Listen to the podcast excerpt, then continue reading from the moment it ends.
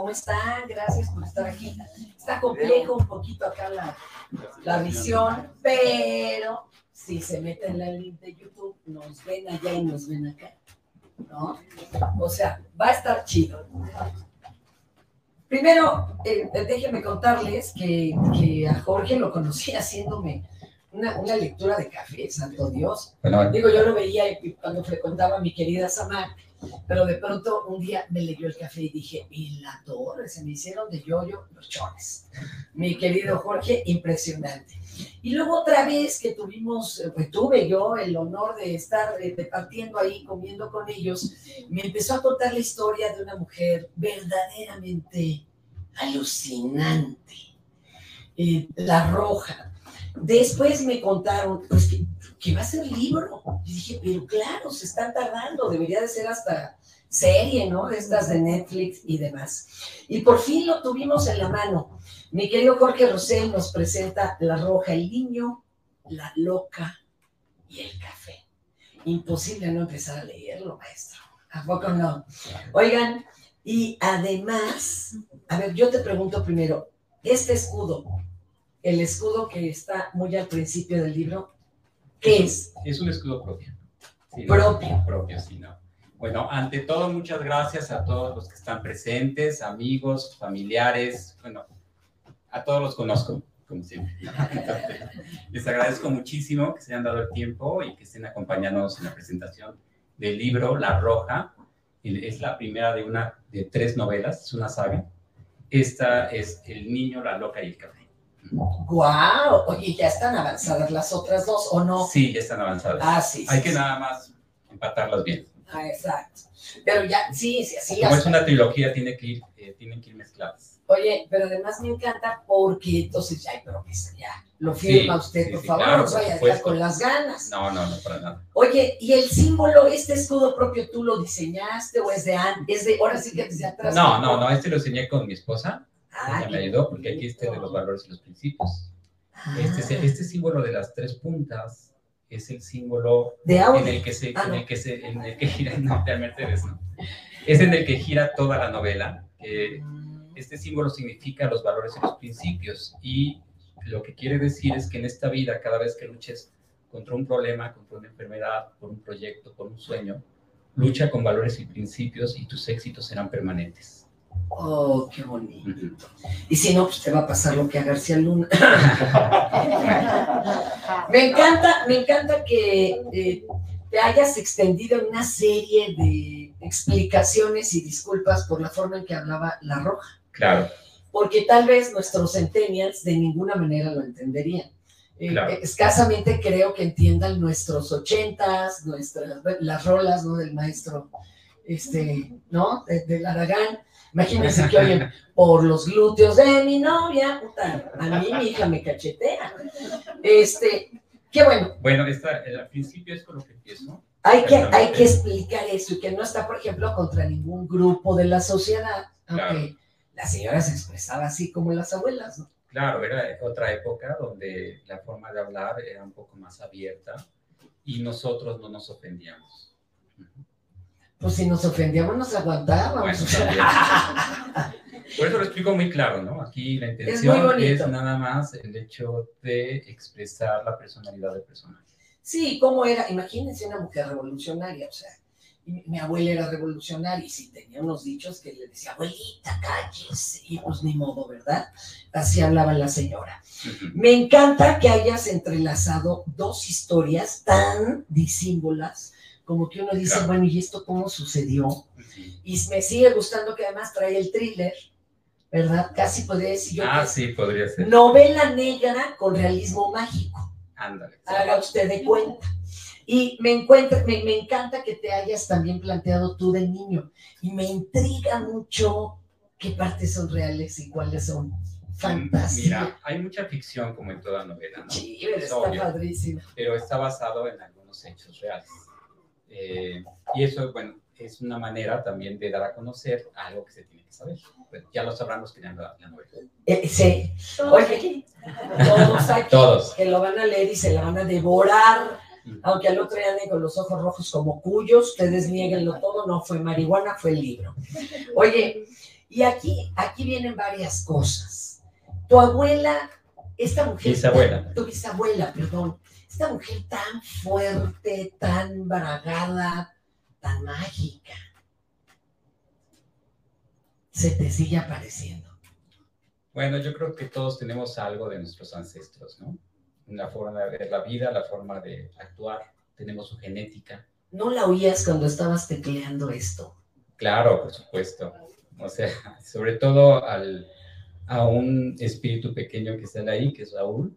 Híjole, ese Raúlito. Ajá, es tremendo. Ahorita van a ver por qué carambas hablamos de realismo mágico. Raúl fue de veras tu amigo mágico. Sí, sí, sí, sí.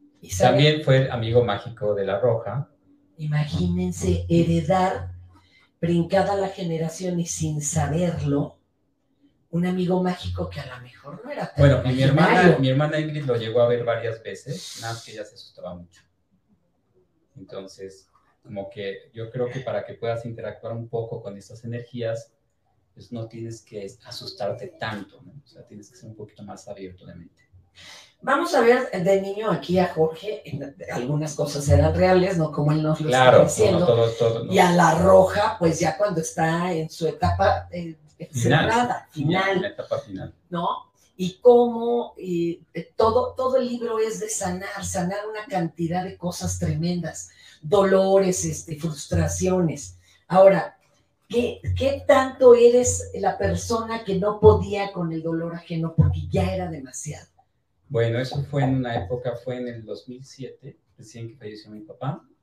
Eh, yo me dediqué mucho a la parte de tanatología con una especialidad en pérdida de hijos. Entonces me involucré en lo que son eh, fase 4 infantil, que son los niños que están desahuciados. Y fue una etapa muy, muy difícil, muy dolorosa, que ni toda la preparación que uno puede tener la puede soportar. Es muy bello, o sea, yo no digo que no, pero es muy difícil y duré nada más tres años en ese, bueno, en, esa especialidad. En esa especialidad. ¿Por qué te impusiste algo tan doloroso? Yo creo que fue por el cáncer, el cáncer que sufrió mi padre, que fue muy desgastante. Él falleció de cáncer en la tiroides. Entonces, sus últimos ocho meses fueron mucho sufrimiento.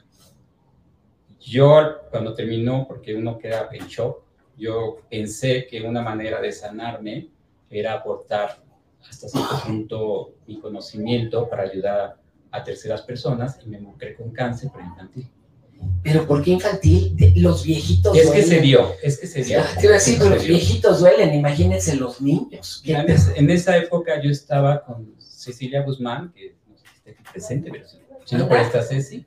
Eh, estamos no llegó todavía. No llega, pero Ceci, con la familia Guzmán, Ceci en ese tiempo era la directora de la NASGO, honoraria y, me pidió que si eh, participaba con ella. La NASBO, la NASBO es la Asociación Nacional del Servicio Voluntario, AC. Entonces, dentro de la NASBO eh, tomamos unos cursos de tanatología.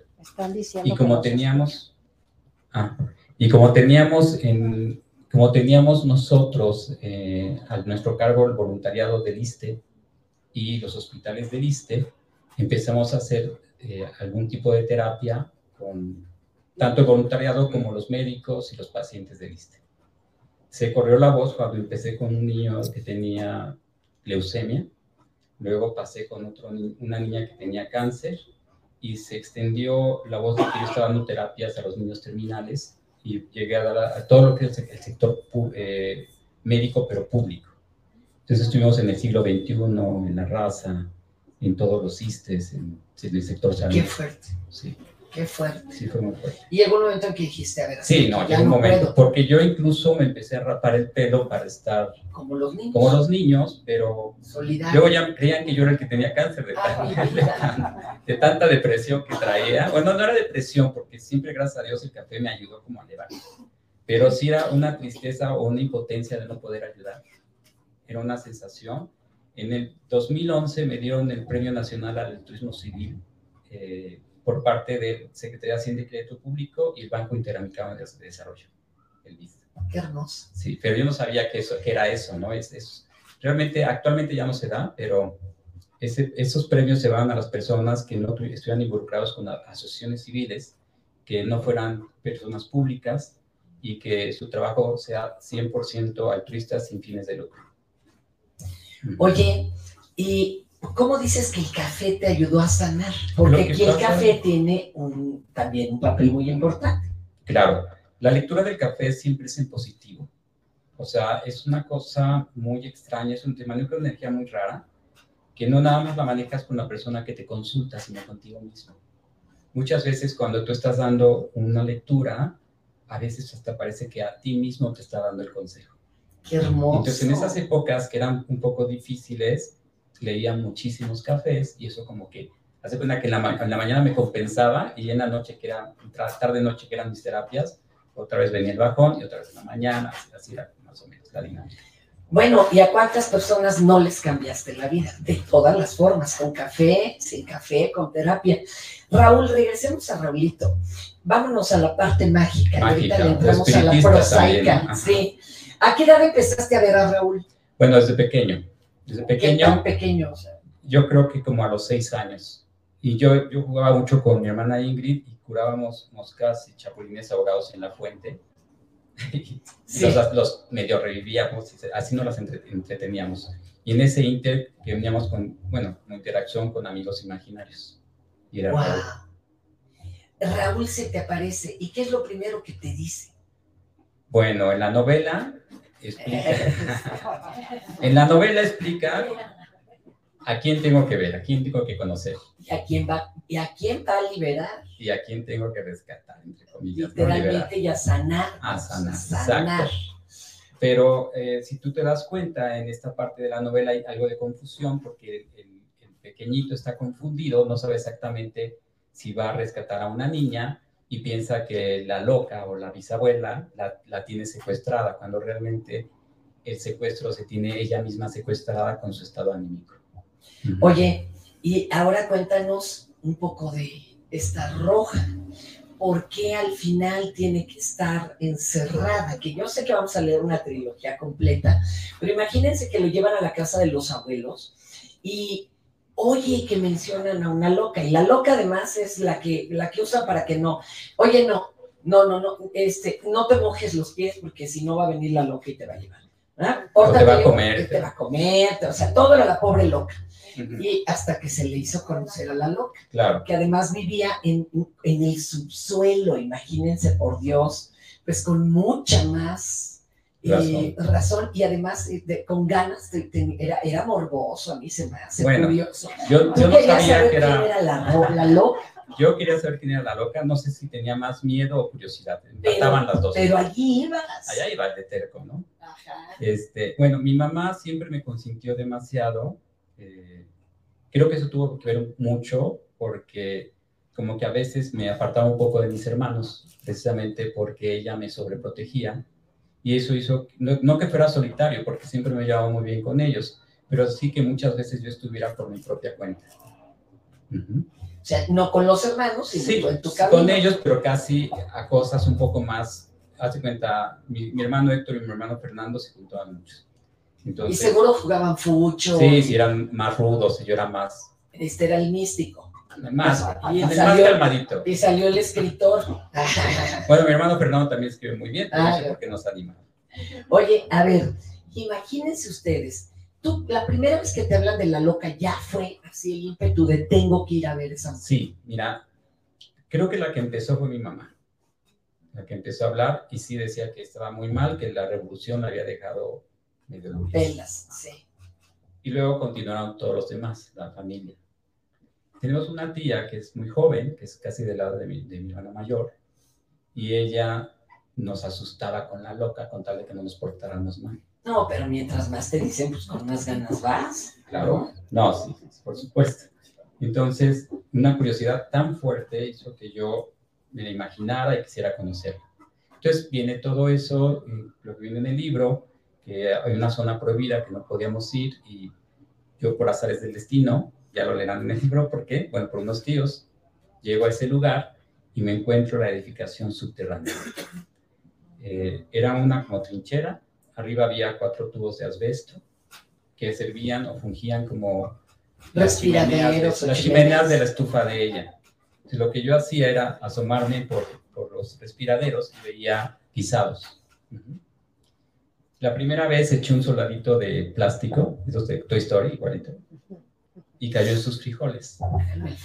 Y después, pero yo todavía no a mí me decían que vivía ahí, pero yo no sabía, porque no, no la veía. y no veías una casa, pues decías dónde Y aparte no veía a nadie. O sea, Vivía en el subsuelo y sabía que había una estufa y algo ahí. la primera vez eché un soldadito y luego eché piedritas. Cada fin de semana iba a echar mis piedritas a los guisados y eso me entretenía mucho como niño, hasta que un día voy a asomarme y cuando enfoco bien veo que una mujer me está viendo desde abajo con unos ojos.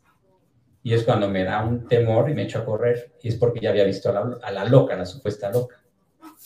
Pero ese, ese, en esa ocasión yo traía unos binoculares de mi papá. Carísimos. Y los dejé ahí. Entonces, para mí eso fue como, y tengo que regresar por los binoculares. Pensando que todavía van a estar en el mismo lugar. Pero que, obvio que no va a estar. Aproveché el siguiente fin de semana, para, eh, que era la fiesta de mi abuela, y dije, aquí es el momento de escaparme y voy a rescatar mis propios binoculares. ¿no? Pero cuando llegué ya no estaban los binoculares me vuelvo a asomar, me agarran del pelo y era ella. Imagínense el grito y la carrera. Y, me este empezó a pegar, pero obvio, me golpea, yo caigo al piso, me revuelco, salgo corriendo otra vez, llego a casa de mis abuelos, pero no podía decir nada. Porque, tenías prohibido estar ahí, prohibidísimo. Imagínense el sustazo de la familia en una reunión cuando ven que por culpa de él, que no, no sabía nadie que era por culpa de él, sale la señora la loca, elegantísima, con sus botas negras, su falda negra, su sombrero y su pistola. Bueno, ella no, no frecuentaba la familia. Desde hacía décadas. Entonces, cuando... y, a, tu mamá nunca le dijo hija. A mi, a mi abuelita nunca. A la abuelita nunca le dijo hija. Entonces, cuando ella, por ejemplo, yo me regreso después de ser golpeado, me meto abajo del sillón y me escondo. Ah, no, porque primero me llegué, llegué al sillón, me senté, estaba llorando, pero no podía decir qué había pasado porque se iban a dar cuenta. Vi que estaba lleno de lodo, entonces me fui al baño para, para lavarme y antes de entrar al baño la puerta estaba cerrada y volteo. La casa de ellos tenía un recibidor donde estaba el baño y desde ahí se veía un zaguán color verde y veo que el zaguán se abre y entra ella. Entonces sabía que iba a ir a reclamar que yo estaba haciendo travesuras. Como no me vio, me eché a correr y me metí abajo del, sillón y ahí me quedé escondido. Cuando ella llega a la, a la sala, toda la fiesta que tenía música y tenía mesas y todo, todos se quedaron en silencio. Porque era una mujer alta con un sombrero tejano, con una canana cruzada, con un revólver y con unas bototas inmensas. Y eso como que, bueno, ya la gente la conocía, pero como no había ido en mucho tiempo y tenía un carácter muy fuerte y aparte decían que estaba loca, al quedarse parada enfrente de mí, yo veía desde mi sillón, donde yo estaba abajo. Estaba abajo y ahí se echó toda la fiesta. ¿eh? Sí, yo Viendo veía las botas de la señora. Supe que, que todos se callaron por ella, ella empezó a decir groserías y yo seguía escondido abajo. Y luego se, echó una botella de tequila. Ahí mismo, sí, ahí mismo. Bueno, ya empezó, se quedó a la fiesta, empezó a, beber y preguntó por, por mí. Bueno, por, porque ah, para esto, cuando ella llega a la, a la, fiesta, mi papá se acerca y le dice, buenas tardes, doña Natalia. Y ella dice, ¿reconoces estos, estos aparatos? Es que ella llevaba colgados los binoculares.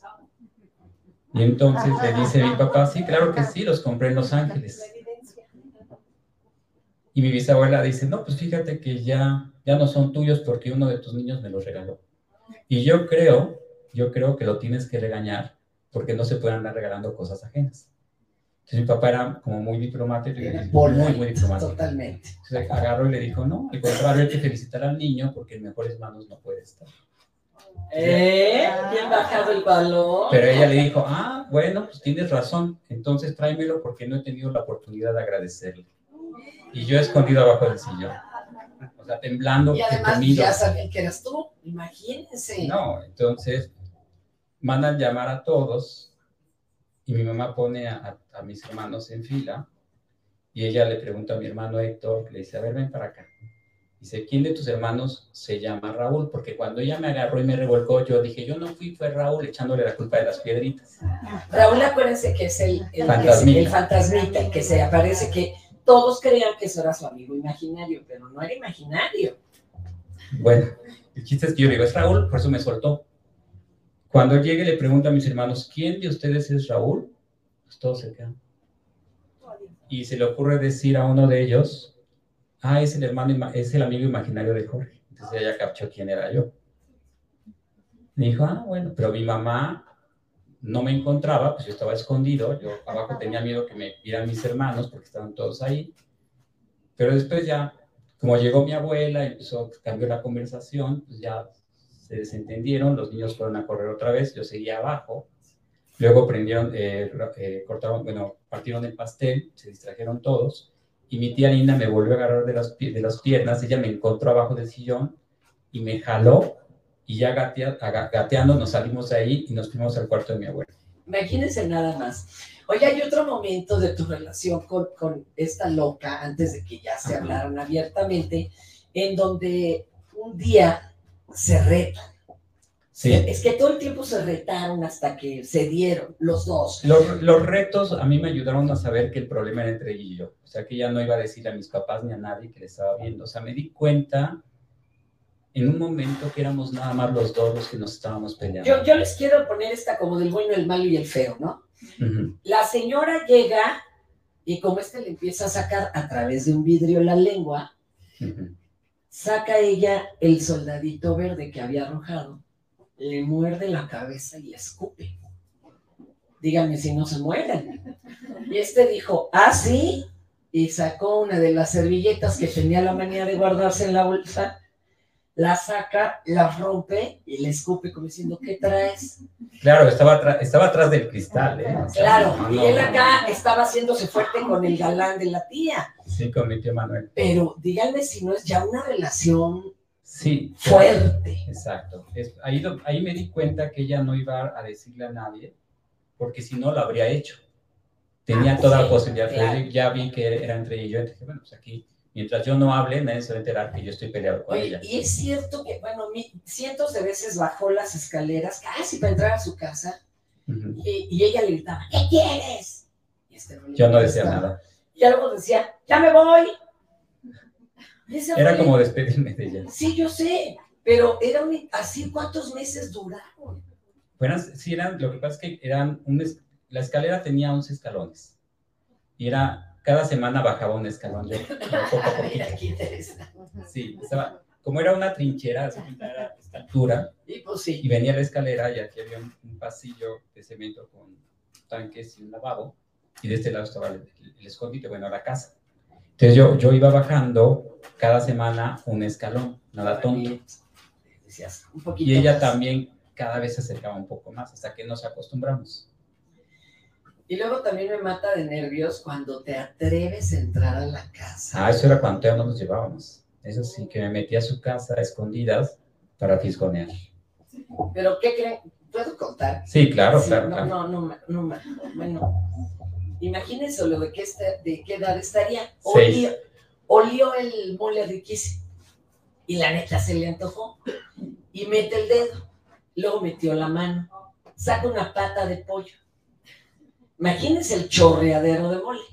Y así Escondidas en su casa todo esto. Exacto. O sea, Mientras no quería que se enterara.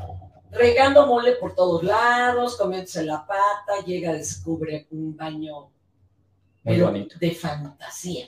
Y su cama gigantesca, limpísima, hermosa, y este con el mole en la cama. Y luego quiso limpiar el mole de la cama y manchó un cojín. Y luego todavía se da cuenta que ya se tiene que ir porque entra y ya había echado el pedazo de pata de pollo que le sobraba en el mole. Para que no se diera cuenta. Y te quedaste escondido atrás de la puerta. Imagínense. Es una relación tan tan loca, tan mágica, que seguramente después fue entrañable. Claro, claro, como, como todas las relaciones con los abuelos. Pero además que se dieran cuenta que los dos tenían el mismo amigo imaginario. Claro. Eso es impresionante. Y luego surge otro fantasma que a mí me, me encanta, Teresita. Teresa Urrea. ¿Quién fue Teresa Urrea? Teresa Urrea es conocida como la Santa de Cabora, una mujer mística de, de finales del siglo XIX, murió a principios del siglo XX. Ella fue una mujer, yo estoy convencido que fue la que inició la Revolución Mexicana. Ándale, ¿por qué, oiga? Porque ella, primera, ella era una sanadora, era una, como una especie de... De niño Fidencio, pero en mujer y de, de Y muy fuerte, muy, muy fuerte. Tanto que muchas, muchos indígenas la empezaron a seguir y se curaban con su medicina. A ella le enseñó la magia una, otra bruja que le decían la huila. Aquí, Teresa, hay algo muy interesante. Teresito Rea, cuando tenía, eh, cuando era muy chica, sufría de ataques eh, catalépticos. Entonces moría y volvió a revivir. Y eso hizo que todos los indígenas la consideraran una santa. Wow, Incluso en una ocasión tardó un mes eh, así y cuando despertó ya traía los dones de sanación. Ah. Uy, qué forma más mística de adquirirlos, qué bonito. Bueno, al ser ella muy seguida por los indígenas, en una ocasión un grupo de indígenas, de un contingente muy grande, fue a, ser sanado, sanados por ella, pero se encontraron enfrente del ejército federal y ellos pensaron que era una sublevación Dios. y los empezaron, los empezaron a atacar. Ellos, como se sentían protegidos por Teresa Urrea, cuando se ven confrontados, empiezan a gritar el nombre de Viva la Santa de Cabora, porque así le decían, como para estar protegidos, no porque ella los estuviera dirigiendo. Entonces, cuando llega a oídos del gobierno federal, piensan que la Santa de Cabora es la que está sublevando a los, a los indígenas. Pero para esto, este grupo de Tomochic, al principio, cuando se confrontan con el ejército federal, ellos no sufren ninguna baja, algunos heridos, en cambio, y, nada más tenían flechas, ¿eh? En cambio, el ejército federal sí tuvo varias bajas. O luego en otra ocasión, ya cuando esto fue ya más fuerte, cuando ya era una guerra declarada, atacan a, un grupo de Tomochi, pero Teresa Urrea se, se concentra y hace que este pelotón del ejército piense que están peleando contra ellos cuando realmente están disparando contra unas mazorcas. Cuando este, este grupo federal o este pelotón federal se piensa que ya vencieron, ya después posteriormente se dan cuenta que no, porque solo atacaban mazorcas. La, fuerza de, la fuerza de Teresa Urrea hizo que todos ellos vieran otra cosa. ¿Y tú cuando empiezas a verla de niño, sabías quién era?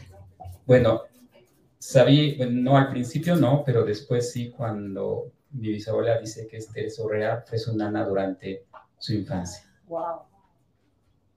Con razón. Con razón. Oye, y ella le enseñó a leer a tu bisabuela el café. Sí. Y a ti te enseñó en sueños Teresa o tu bisabuela o ambas. Ambas, bueno, hay que leer la novela para ver eso. la parte de que ella me enseñó que hay algo muy importante. Es que yo quiero saber que sí es verdad. Les, quiero mostrar más o menos cómo era mi, mi, mi interacción con, con la roja. A ver, cuenta estábamos sentados, yo estaba sentado frente a ella, estaba sentada en una mesa muy peculiar, que son esas mesas de aluminio, que tenían en medio una, una corcholata de Pepsi De refrescos para las bodas y las sillas igual de metal. Igual, eran tres sillas y una mesa. Entonces, imagínate a una mujer con un revólver dirigido hacia mí, cargado, un vaso repleto de mezcal, que yo pensaba al principio que era agua, sus faritos, la taza de, la taza de, café y un churro, pero realmente un puro de marihuana, así, gordo, y bien mal envuelto. Eso era así, con, e, con esa mesa, en ese, con esa imagen, con ese entorno, ella me enseñó a leer el café.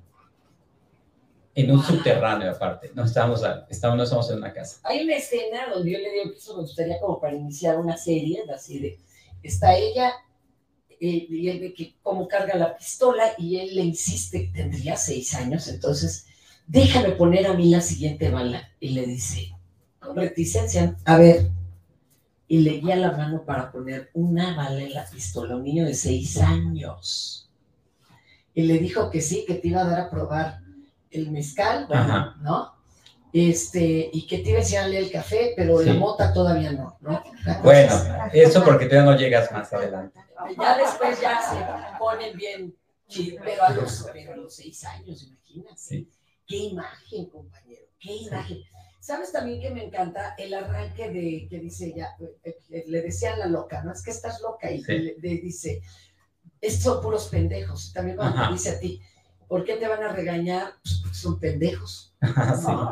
Y hace, ahí yo creo que se hace la, el clic y que ya son cómplices. Sí, ahí ya éramos amigos. Ya, ahí pasó todo.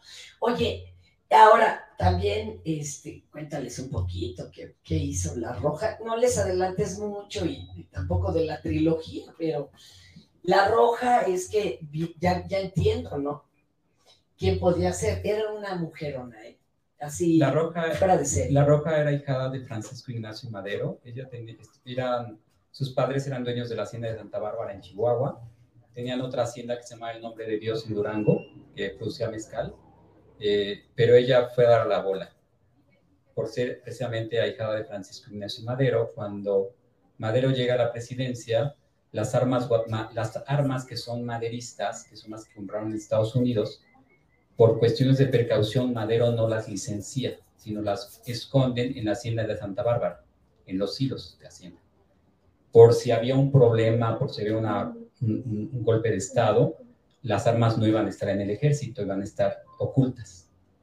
Cuando Victoriano Huerta genera el golpe de Estado y matan a Francisco Ignacio y Madero, eh, se dan cuenta que todos los que lo apoyaron en la primera revolución lo van a volver a apoyar. Y lo único que ellos podían hacer es, para minimizar un poco, es recuperar las armas maderistas que sabían que estaban ocultas, pero no sabían dónde. Como saben que uno, el, el bueno, el tío de mi bisabuela, que es Abraham González Casabantes, que en ese momento era gobernador de Chihuahua y que pertenecía al grupo de Francisco Ignacio y Madero, saben que él es el que sabe dónde están las, las armas guardadas. Entonces van por él, lo atrapan, lo torturan y le sacan la verdad, y él, pues ni modo, dice que las armas están ocultas en los hilos de la hacienda de Santa Bárbara. Entonces cuando va el ejército federal por las armas, la encomienda de Victoriano Huerta es que maten a aquellos que les están custodiando. Entonces, los que estaban custodiando las armas era la familia de mi bisabuelo. Entonces, eh, afortunadamente, ella estaba, incluso ella estaba en Francia en esa etapa, cuando de repente, eh, estando en Francia, leyéndose el café, se da cuenta que hay un problema con su padrino, que va a pasar algo, y tontamente se regresa a México pensando que a los 13 años va a ayudar, o quién sabe qué, habrá pensado. Regresa a la hacienda de Santa Bárbara y cuando regresa es cuando pasa esta escena. Ella había, se había escondido, ha hecho una especie como de escondite en el sótano de la hacienda, bien oculto para por si llegara a pasar algo. Siempre las escondían a las mujeres en, en, las como cisternas, en los pozos. Entonces ella está escondida con su hermano el más pequeño, en, en exactamente en el sótano, y desde unos respiraderos ven el, patio, el patio principal y ven cómo fusilan a todos sus hermanos y a sus papás y a gente de la servidumbre. Entonces ella queda oculta con una muchacha del servicio, con su hermanito. Afortunadamente había metido un barril de agua, miel y papa. Y de eso sobrevivió como un, mes, dos meses. Porque el gobierno, el ejército federal se tomó la hacienda como cuartel, ya que estaban ahí las armas, las tomó como cuartel para cuidarlas y mantenerlas ahí, porque trasladarlas era muy peligroso.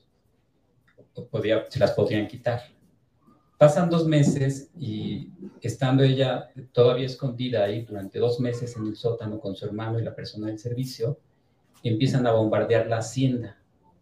Entonces ella empieza a ver que, bueno, los, los, los estruendos, se ve que el techo se empieza a caer. Entonces la muchacha del servicio dice, nos tenemos que salir de aquí porque nos va, se va a derrumbar esto. Entonces salen del sótano y se encuentran en el fuego cruzado entre los federales y el grupo revolucionario que los estaba atacando. La muchacha ve una carreta con carbón y mete ahí al niño y a mi bisabuela. Ella se sube y echa a andar a las mulas que traen la carreta, pero con los disparos las mulas se desbocan y se van hacia un acantilado y ahí se volcan. Cuando mi bisabuela se despierta, corre por su hermanito, pero ya estaba muerto busca a la muchacha del servicio, pero ya, ya ni estaba, quién sabe dónde había quedado, entonces ya se va hacia unos terrenos escarrosos de la hacienda y se pierde ahí para que no lo encuentre. Y pasa como dos o tres días vagando por entre desierto y eso. O sea, y es cuando una noche ve unos fogones y dice, no, aunque me maten, yo tengo que comer. Se acerca a los fogones y es donde había un grupo revolucionario y ve cosas que jamás en su vida había visto. Una persona que está ahí, un muchacho, la reconoce, porque ella, imagínate, dos meses sin bañarse, después llena de carbón y todo, parecía un indigente, afortunadamente en ese momento, pero no le duró mucho la suerte. Cuando este muchacho la reconoce, le dice, ¿sabes qué? Te van a matar, mejor vente conmigo. Y se la lleva a su tienda de campaña. Pero al otro día, ella ve que la gente se está bañando en el río y se le ocurre bañarse. Entonces, cuando se mete al río, se le cae todo y se dan cuenta que es blanca, de ojos verdes, alta y pelirroja. Y obvio, matan al muchacho y ella la, la, la toman prisión, bueno, no prisionera, sino la empiezan a prostituir. La amarran de un pie y le hacen una violación masiva. Ella cuando sale a comer, una de las soldaderas la quería matar porque decía que se estaba quitando a sus esposos. O sea, pero cuando ella sale a comer, ve una taza blanca, ve café y se, se sirve el café para verse su futuro. En ese momento, la misma soldadera que le iba a matar eh, se da cuenta que está haciendo algo raro y dice, ¿qué haces? Y él dice, estoy leyendo el café. Y ella le comenta, ¿me lo puedes leer a mí? Y se lo lee. Entonces, como es muy asertiva, se queda muy impresionada. Entonces ya no la mata. Y le llama a sus demás amigas, empiezan a leer el café y una le pregunta, ¿quién te enseñó? Y dice, Teresa Urrea. Y todos reconocen que viene de parte de la Santa de Cabora y entonces ya la empiezan a proteger. ¡Wow! Eso está en el segundo libro, también lo van a tener que leer, porque todavía no está en este. Por eso le pregunté, ¿para qué en este no? No, y van a ver cómo se vuelve canija, bragada, este, vengadora no, las mujeres. Eso, no, pero eso es que es muy largo, eso es lo, esa es una pequeña parte. Es eso el principio, ella de chavita. Esto es un libro donde nada más la conozco. La, la, la segunda saga viene siendo la parte de ella, su infancia, Teresa Urrea, y cuando llega Madero a la presidencia, y la tercera ya es ella, es la vengadora. Y Madero también era, era espiritista, era místico, y, incluso en su casa se conservan los escritos en el museo. Sí, él es, es medio un escribente. Imagínense, para los que quieran visitarlo. Ahora, hay otra historia, ya me alargué horrores, pero es que para tampoco no es sabrosísimo escucharlo platicar. Está la otra parte de aquellos a los que tú les has leído el café y el, primer personaje, el que, con el que ah, empiezas a interactuar. Este, esta novela tiene dos historias entrelazadas. Entrelazadas. La segunda historia es, se puede decir que la experiencia que tuve con una persona que se consultó la lectura del café. Y esta persona eh, la conocí en, en la colonia del Valle, en una fiesta que me acompañó Poncho, por ahí está mi amigo Poncho. Ah, está Poncho. bueno, en esa fiesta conocí a un, a un muchacho que quiso que le leyera el café. Y este muchacho era un agente de la Policía Federal.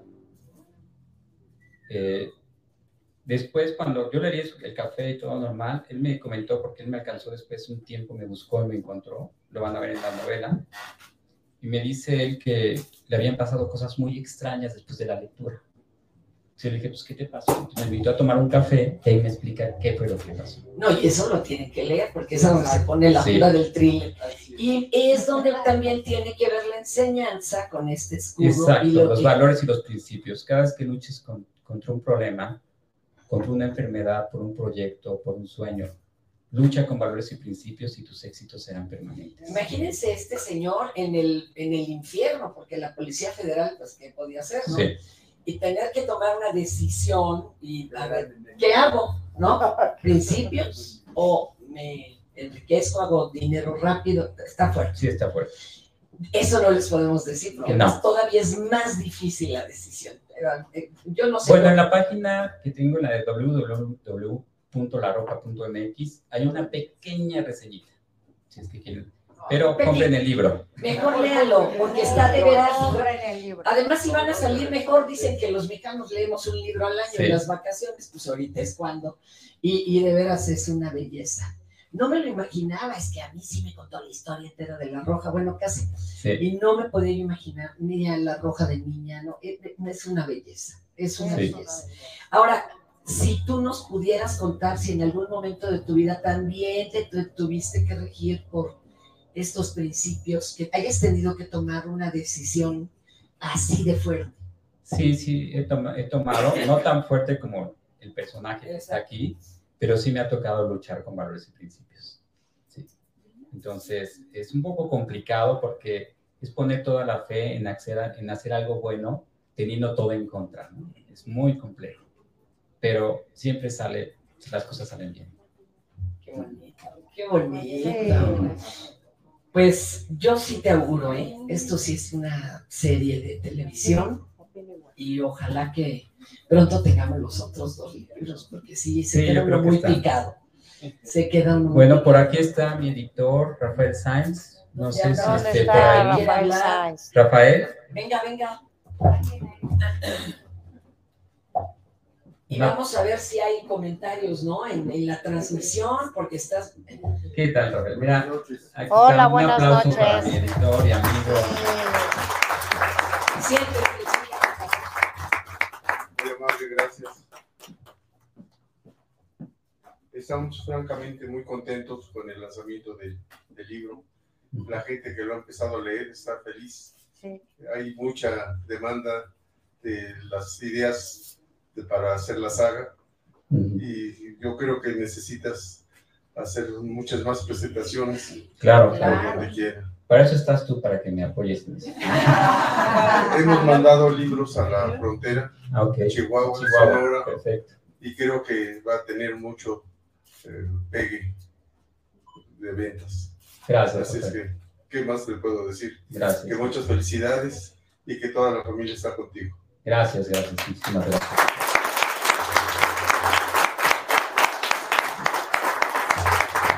De hecho, yo dije, ¿por qué no lo hicimos acá, oiga, en la Biblioteca de Estudios Revolucionarios? Yo me imaginé que, yo creo que ahí el segundo libro, ya cuando te metes en materia. también hay una circunstancia donde La Roja fue un poquito vetada en la historia de México por ser mujer. Y lo que tiene que decir de Pancho Villa. Sí, sí, y que, muchos, muchos, no, muchos caudillos revolucionarios cometieron crímenes muy fuertes y solventaron su revolución eh, delinquiendo realmente. Y entonces por eso, eso cuando, cuando, Plutarco Elías Calles negoció con todos los grupos revolucionarios para empezarse a distribuir el poder, todos condicionaron a que la roja fuera borrada de la historia. O muerta. Por eso vivía ella escondida y con miedo. Ay, lo llevan a la cárcel. Estuvo, estuvo en la cárcel, ¿no? Cinco o seis años. Sí. Pero esa historia tiene que ser contada. Sí. Y si tú además. Eso va a estar. Fuiste su cómplice. fuiste su cómplice, seguramente para algo se encontraron. o sea que sí tiene que ser contado. Por cierto, en esa casa de, la, la, de los libros, esto, la Biblioteca de Estudios Revolucionarios, dicen que ahí llegó a vivir Chucho el Roto. Ah, bien. No más como, como corolario. Oigan, preguntas, algo que le quieran eh, comentar aquí al maestro, por favor, y si en redes tenemos algo, este, ahí las podemos leer. A ver, alguien que, que quiera hacer alguna pregunta, algún comentario. Sí, ahí vamos, ahí vamos. No me vaya yo a llevarlo. No, ahorita los acercamos. ¿Alguien que quiera preguntar algo? Hacerlo Va a tener que acercarse. Venga, mi amor. ¿Mandé? Ah. Para eso hay que hacer cita y pagar por adelantado. Y tomar un buen café. No cualquier cosa de esas que le dejan ir a uno en 250 pesos. Pero el café turco de la casa, es riquísimo y es buenísimo. Sí, sí, sí. Y él hace ahí un preparado muy especial. Sí, sí, exacto. Muy, muy especial. ¿Alguien más? ¿Alguien más? ¿Desde cuándo empezaste a escribir? Bueno,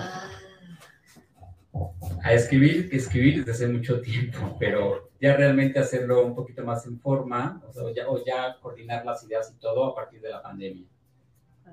¿Ahí empezaste esto? Tomé cursos de, de, lo que es eh, creación literaria en la UNAM. Ah, bueno, mira. parte.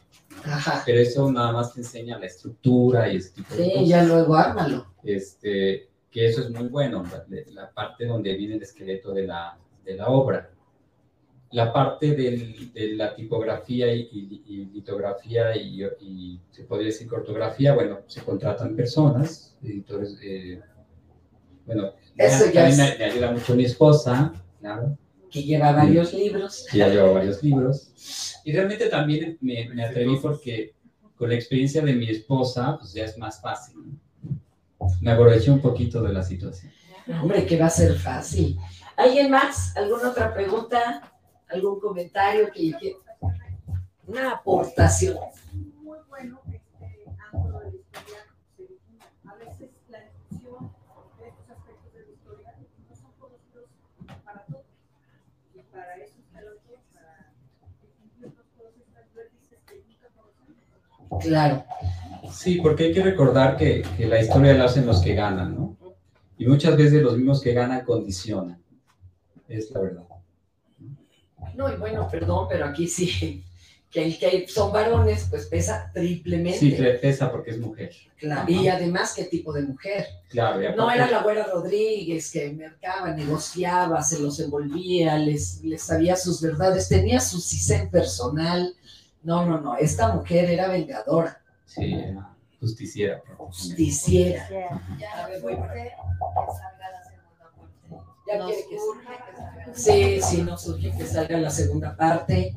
Este ahorita se lo quité de las manos a mi mamá, ya me lo estaba arrebatando cuando le conté de qué era. Y es que tuvimos una abuela así revolucionaria. También. Sí, que es que eran terribles las abuelitas, ¿verdad? y estaba casada con un señor que luego se fue a la revolución, resultó que tenía seis esposas. En el velorio fueron seis viudas.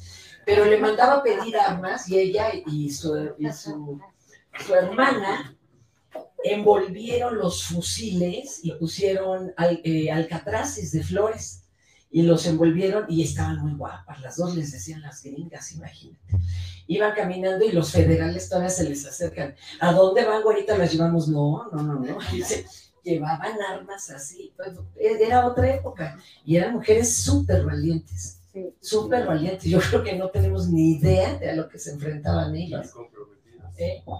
muy comprometidas. Muy comprometidas. Muy, Eran las cucarachas, ¿no? Las cucarachas las que cargaban todo. Y Exacto. Otra, otra por acá, eso. Otra vez.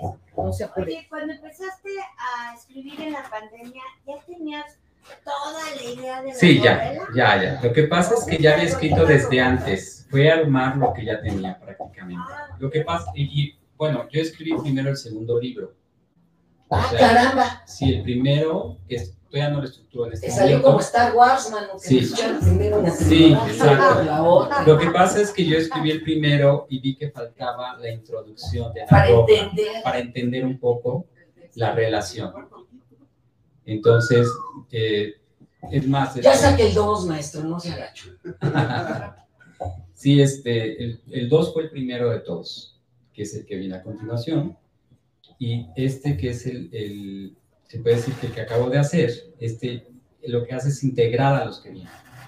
Claro, ya vamos Sí, para que sea más fácil, porque si no, a pesar de que se puede entender, o sea, se puede entender, pero es como empezar muy brusco todo y no se entiende quién fue también en su última etapa la roja. Claro, claro. Prácticamente el, el final de esta novela es el principio, perdón, el, si el final de esta novela es como si fuera un círculo.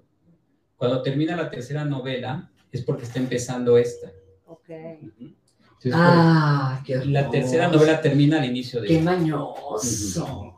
Así para que las compren las tres y no las compren separadas. Exacto, para que nos digan. Y vamos a hacer un estuche con las ah, tres novelas. Sí. Eh, con pasta dura. Ay, por favor, maestro. Algo que se vea muy decente y muy agradable. Oigan, pues qué bonito. ¿Algo más que quieran preguntar? Sí. Ahí está Jaime. ¿Cuándo el 2, cuándo el 3 y cuándo la serie? bueno, la, la, serie dependerá de muchos factores. Bueno, aquí tenemos varios factores que nos dedicamos. Ya dice, ellos ya se ofertaron. Este, hay algunos temas ahí con la serie que todavía no están bien planchados, pero ahí hay unos temas. Eh, yo creo que las otras dos novelas están una como en cuatro o seis meses y la otra en otros, ya la tercera es la más rápida de todas, como unos cuatro meses más. O sea, yo creo que en ocho o nueve meses ya están las dos. Sí, no, no nos vais a dejar así, ¿eh? Cuando estaban acabando Game of Thrones, la verdad es que el escritor, pues sí, ya le decían la canica, ¿no? Estaba muy cerca del hoyo el pobrecito. Tanto que sí se espantaron los de HBO y les dijeron, le dijeron, mire. ¿Te apuras o te apuras? No, o acaba o no acaba, no hay problema, nomás díganos por dónde va a acabar, pues, para poderlo realizar en caso de. Y no, míralo, ahí anda re feliz. ¿Alguna otra cosa? Comentarios, apapachos, porras. Bueno, y ahora tú, algo que no haya yo tenido el tino de preguntarte y que te gustaría compartirnos. Bueno, yo creo que este libro lo hice más que para venderlo, para ser escuchado. Esa es la realidad. Sí, porque hay cosas que están, tanto en la parte ficción como en la parte real, que todos tenemos que expresar. Todos tenemos algo que contar en la vida. Todos, no hay una persona que no. Y desde mi punto de vista, como estoy contando esta historia, yo creo que tiene que ver también mucho lo que yo he vivido, la gente que he conocido, que a mí el café me ha dado todo, todo, mis amistades, mi, esposa, todo lo que yo tengo es gracias al café. Y entonces, eh, bueno, hay, personas que se encuentran aquí de muchos, muchos años atrás, que les he leído el café, hace muchos años, y que gracias a Dios afortunadamente cuento con una gran amistad. Yo creo que la más grande de las riquezas que me ha dado el café son las amistades que tengo. Qué hermoso. Bravo.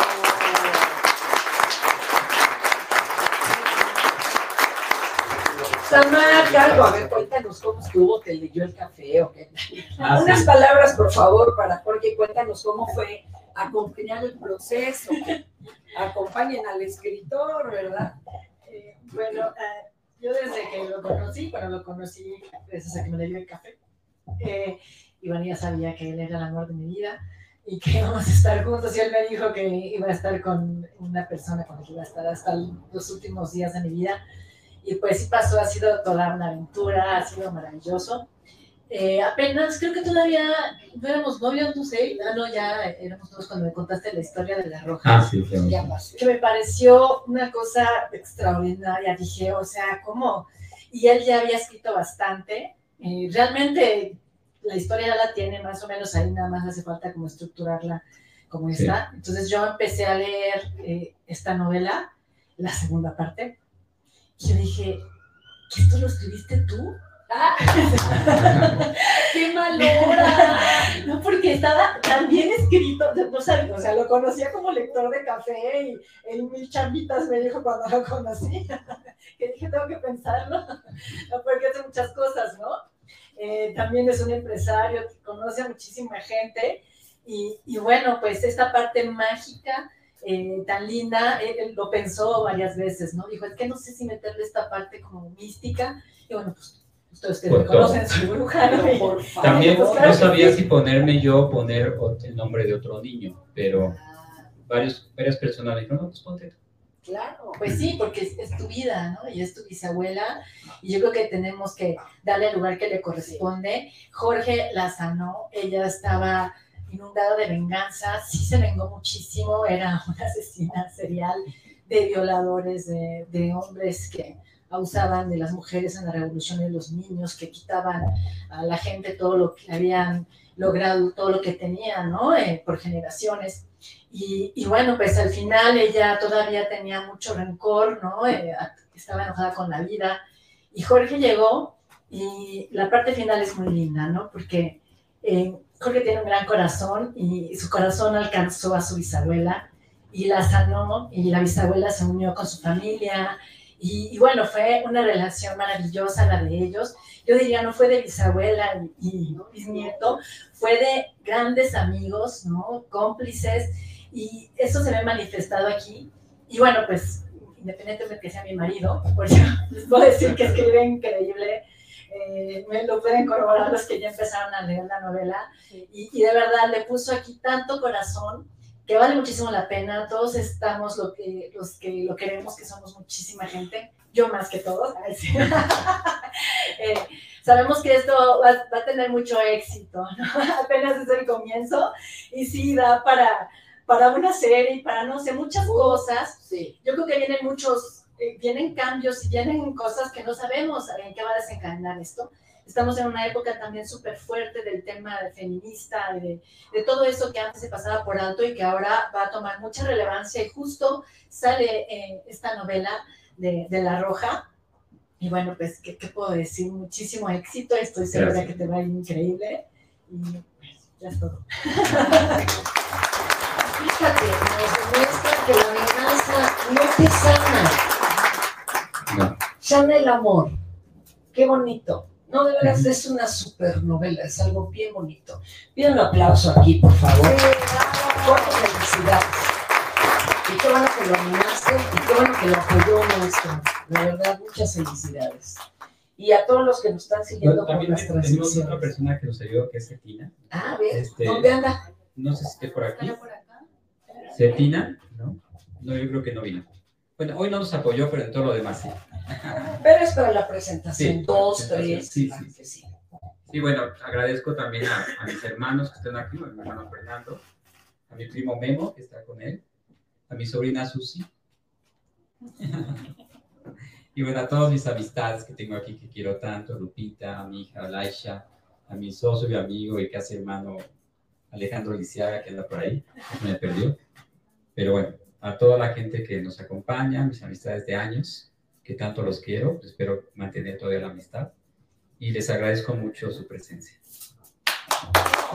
¡Bravo!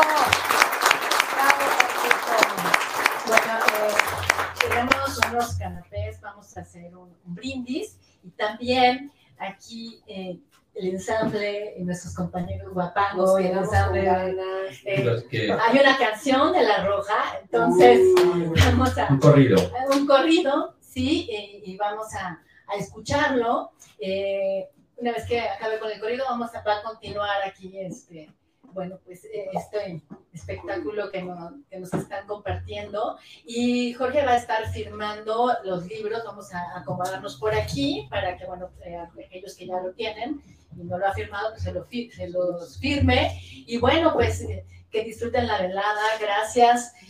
sabemos que las personas que están aquí son personas muy queridas y gracias por acompañarnos y todos mandarle súper buenas vibras al claro.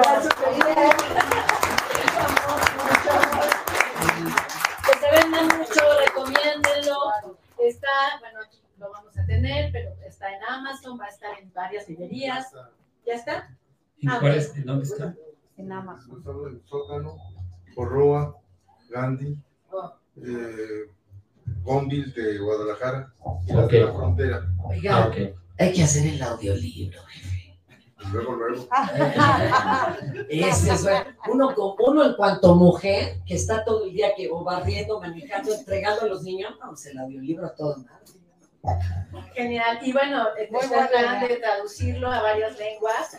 Eh, va a ir a todo el mundo. Sí, también vamos a hacer aquí con nuestro querido amigo. Y, y bueno, pues eh, recomendémoslo y como les digo, pues muchas, muchas gracias. Bueno, ¡Bravo! Un canapé para que disfruten un poco más la presentación. Gracias.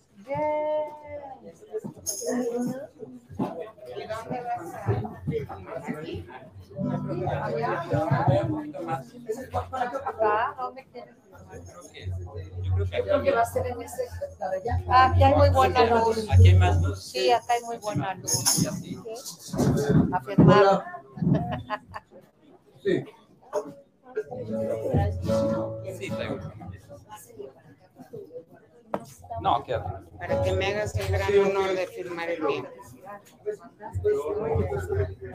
Ok, todavía no salía el libro, yo ya lo había leído. O sea, aquí está. Ah, aquí está. Yo aquí, aquí voy a firmarme. Vamos a. A ver, un segundito, vamos a esperar la, la, la Ah, el corrido de la roja. El corrido de la roja. Eso. Ahorita termine el corrido. Puedes empezar a firmar. ¿Dónde pueden adquirir el libro? Sí, aquí va a ver. Aquí va a ver. Ah,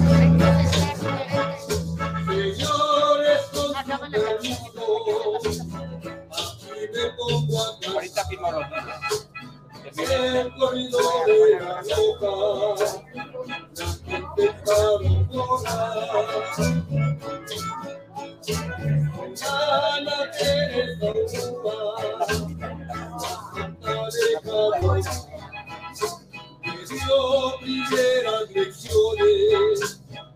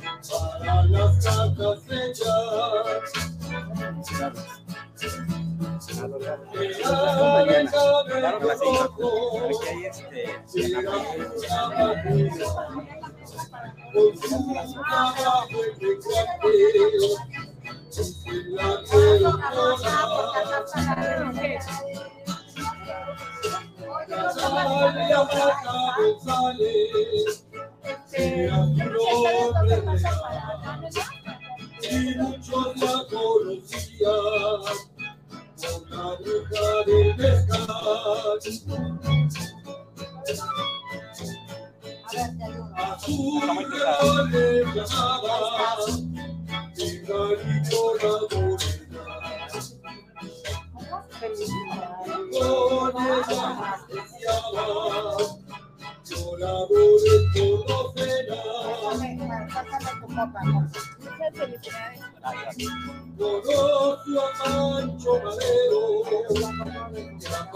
felicidades. A ver, ponte que está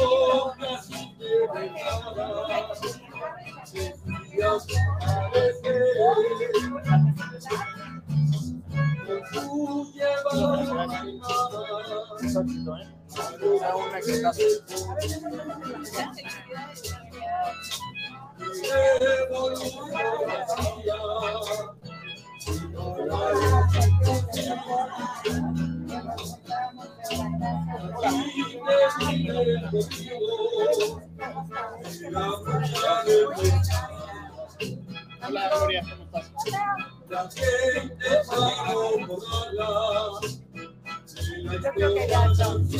Gracias a todos, gracias. Jorge manda saludos. Muchas gracias. Gracias. Bueno, qué bueno que va a estar